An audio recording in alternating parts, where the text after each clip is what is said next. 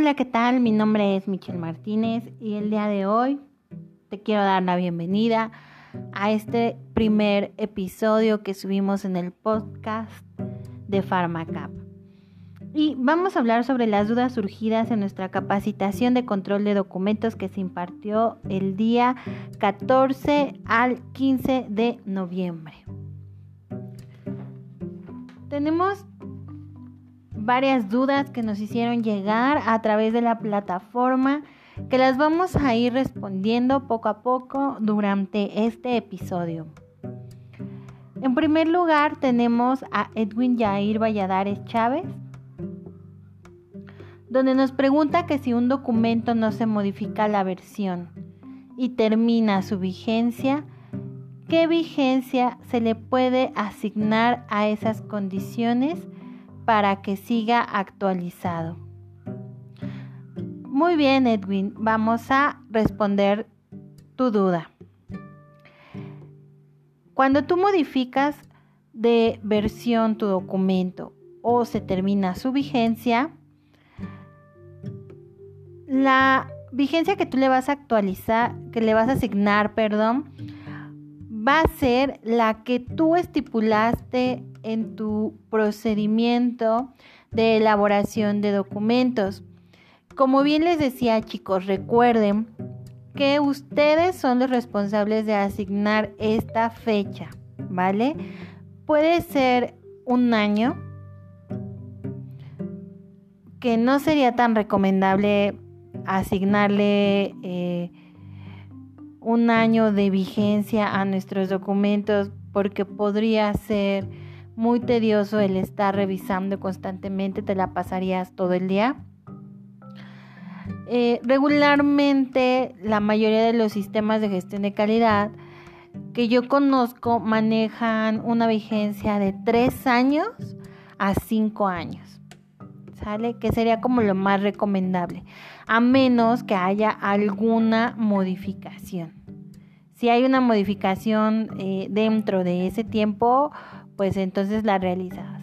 Pero recuerda que todo esto tiene que estar estipulado en tu procedimiento de elaboración de documentos, ¿sale? Muy bien. Ahora nos vamos con la siguiente pregunta que nos la hace Brenda Emiret Alcántara Ramírez. Nos dice, ¿Qué sucede con la información electrónica después de pasados esos tres o cinco años? ¿Aplica lo mismo que para el documento? Así es, Brenda. Sí aplica exactamente lo mismo. Como tú manejes tu documentación física, vas a manejar tu documentación electrónica, ¿vale? Nuestra tercera pregunta es de Tania Hernández y nos dice, ¿Cuánto tiempo se le debe de dar a un documento nuevo una vez que es liberado para su distribución? Muy bien, Tania. Hay que recordar que la fecha que coloques como inicio de la vigencia del documento es cuando tu documento ya aplica para toda la organización en la que estás trabajando, ¿sale? Por lo tanto, para esa fecha tu documento ya requiere estar distribuido en todas las áreas o departamentos y tu personal ya debe estar capacitado. Entonces yo te sugiero que lo manejes de la siguiente manera. Que una vez realizada la aprobación del documento por la figura que representa la mayor autoridad en el sistema de gestión de calidad, le puedes dar un mes para el inicio de la vigencia. ¿A qué me refiero con esto? Por ejemplo, si tu documento se autoriza el 17 de noviembre, entonces tú le vas a poner que el inicio de la vigencia de tu documento es el 17 de diciembre. ¿Sale? Aquí esto te va a ayudar y te va a permitir que durante todo ese mes tú puedas hacer tu distribución, capacitar a tu personal y decirles, hacerles eh, el hincapié la sugerencia de que ese documento aplica hasta la fecha de inicio de vigencia, que va a ser cuando lo va a cambiar, ¿vale? ¿Para qué? Para que una vez que ya inicie la vigencia tu documento, entonces sí, ya todo esté eh, distribuido y cumplas con todo tu sistema de gestión de calidad, ¿vale? Aquí esto depende mucho de cómo lo quieras manejar dentro de tu sistema de gestión de calidad, porque recuerda que tú lo vas a estipular. Pero yo te lo, yo te lo sugiero que lo realices de esta manera para que tengas ese tiempo de distribuir y capacitarlo, ¿sale? Pero depende mucho de ti, le puedes dar un mes, 15 días, depende mucho de cómo tú lo tengas estipulado o lo estipules en la parte eh, de tu procedimiento de elaboración de documentos, ¿vale?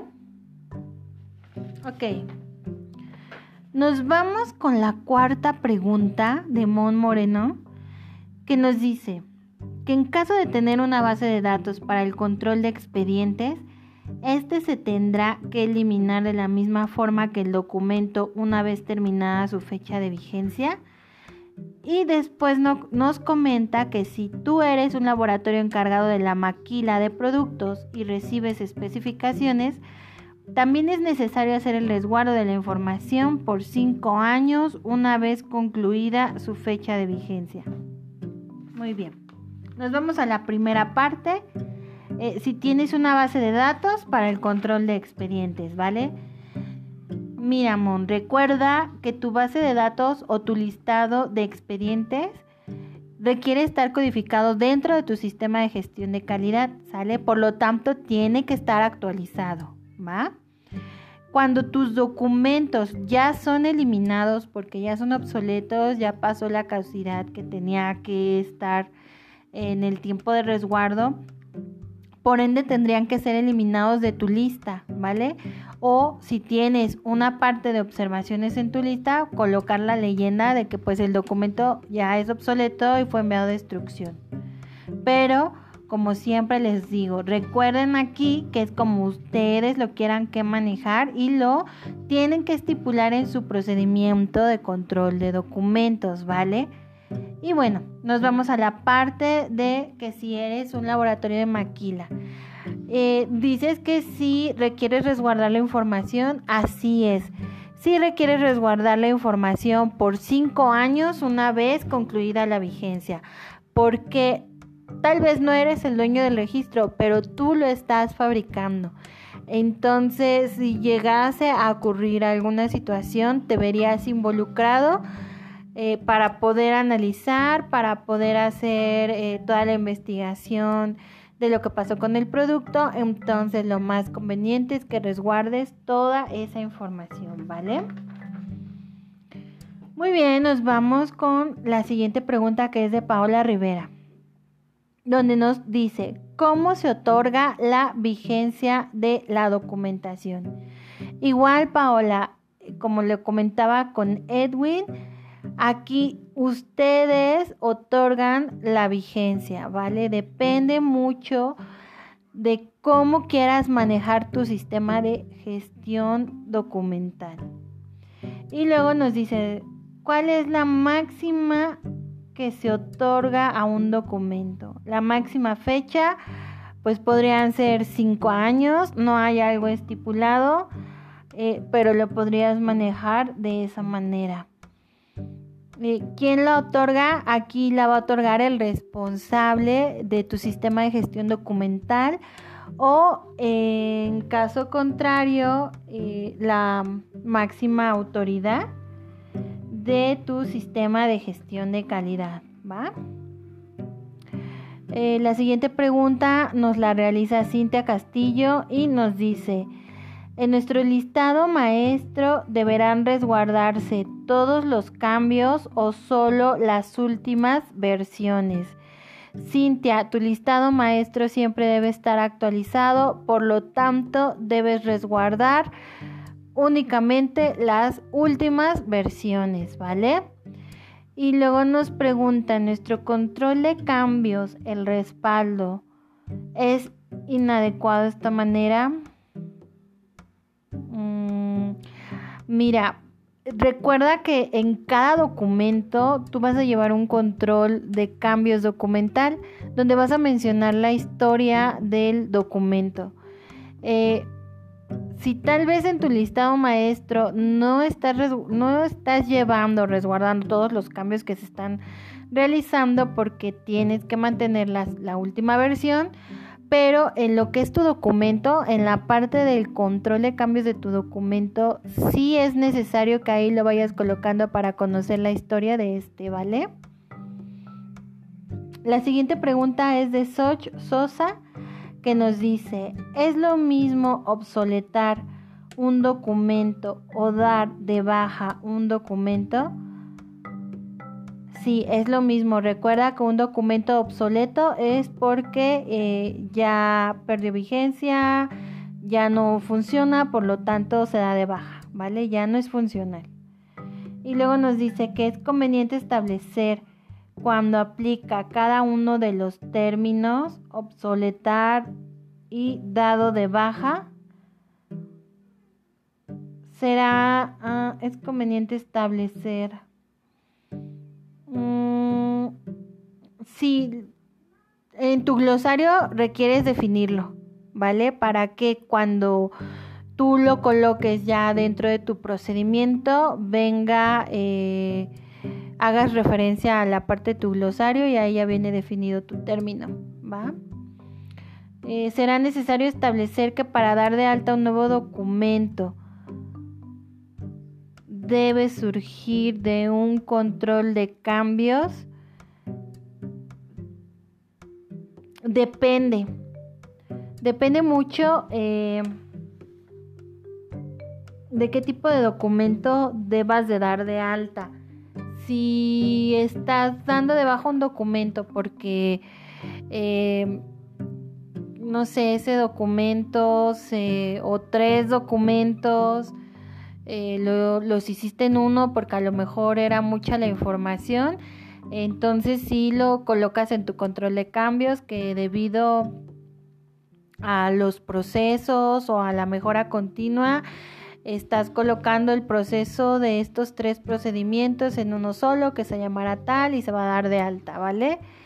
Este, si es un documento nuevo que no existía y que no es derivado de de ninguna desviación, ni es derivado de, de que se van a, a, juntar varios procedimientos o se va a separar un procedimiento en varios. Si es nuevecito, nuevecito, pues nada más das con tu formato de alta de documentos que es nuevo. ¿Vale? Eh, la siguiente pregunta es de Isabel Núñez y nos dice, cualquier cambio, por mínimo que sea, deberá estar registrado en el control de cambios. Así es, Isabel, sí. Si, si te refieres al cambio por, a lo mejor por faltas de ortografía o ese tipo de cuestiones, pues eh, yo te sugiero que te esperes hasta el cambio significativo como sería el cambio de vigencia o cambio de responsable sanitario o derivado de alguna desviación eh, para que lo puedas corregir.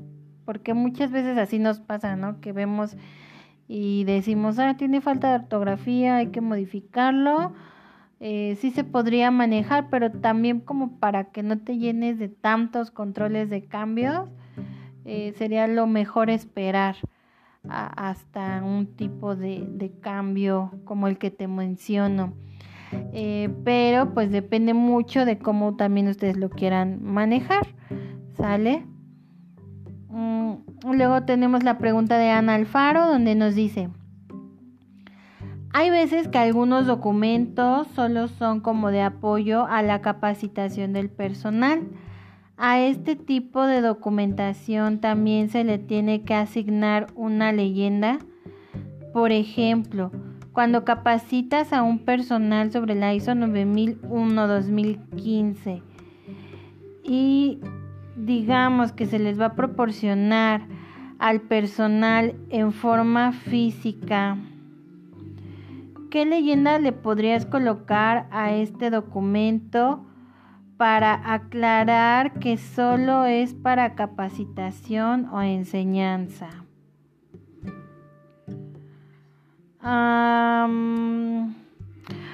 por ejemplo, me voy a ir a la parte de un procedimiento. Si tú vas a capacitar sobre un procedimiento a tu personal y quieres eh, darles ese documento individualmente, como podrías colocarlo como copia no controlada, ¿vale?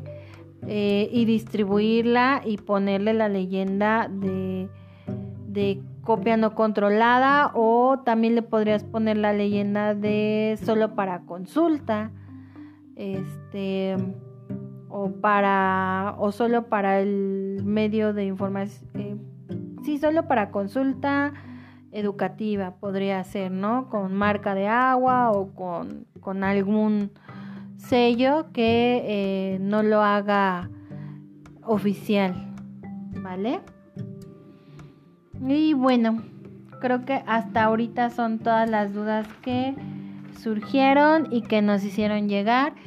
Espero haberles respondido todas sus dudas. Les agradecemos mucho su atención y esperamos vernos muy pronto en las siguientes capacitaciones. Sigan atentos al contenido que subimos en la página de Facebook eh, en estos nuevos podcasts que vamos a ir también subiendo información para eh, mantenerlos actualizados. Muy bien, me despido chicos, espero que tengan un excelente día y una semana fenomenal. Pásensela bien, les mando muchos saludos, bye bye.